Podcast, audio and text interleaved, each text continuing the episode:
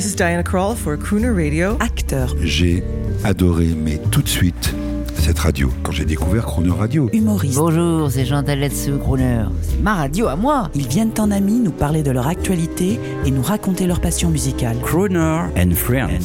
8h15, 18h15 sur Croner Radio. Suite à la disparition du grand crooner américain Tony Bennett, le 21 juillet dernier à l'âge de 96 ans, Crooner Radio est heureuse de vous proposer de réécouter le témoignage de cet immense artiste au micro de Jean-Baptiste Tuzet. Tony Bennett, vous êtes en fait un, un chanteur populaire qui travaille dans le monde du jazz comme Mel Tormé. J'aime vous comparer tous les deux et vous qualifier d'orfèvre du jazz. Est-ce que vous acceptez cette comparaison avec Mel Tormé? Je pense vraiment que vous êtes les deux seuls à faire ce genre de performance. Oui, vous savez, Mel est un dictionnaire musical.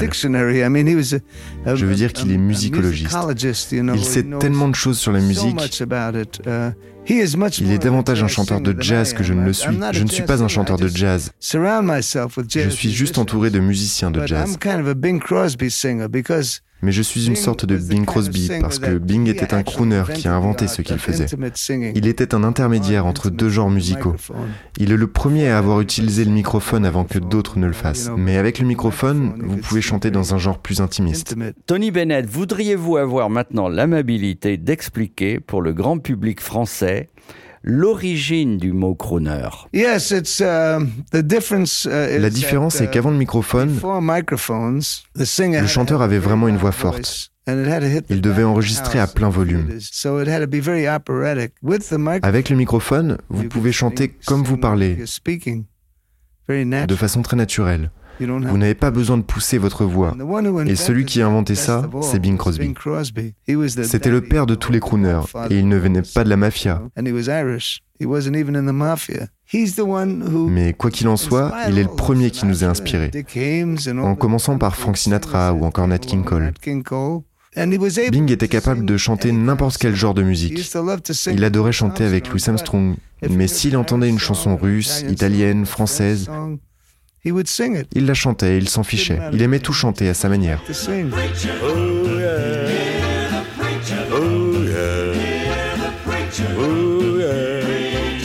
They used to call him the preacher. This was true, for he would preach from his heart. About the only way he knew he'd stand up there in the pulpit, horn in his hand, and let that melody take you to the promised land. I'd play one hymn for the ladies, one for the men.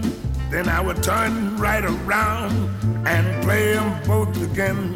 When they all got to singing and clapping hands, I had the swinging his congregation in the land. Now the rum done hear the preacher, rum done hear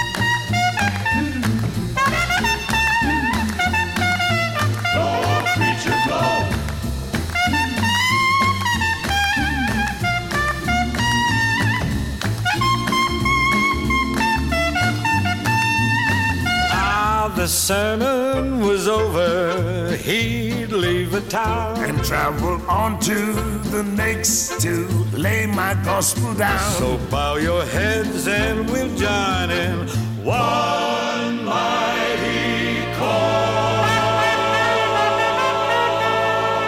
to say a prayer for the preacher, come to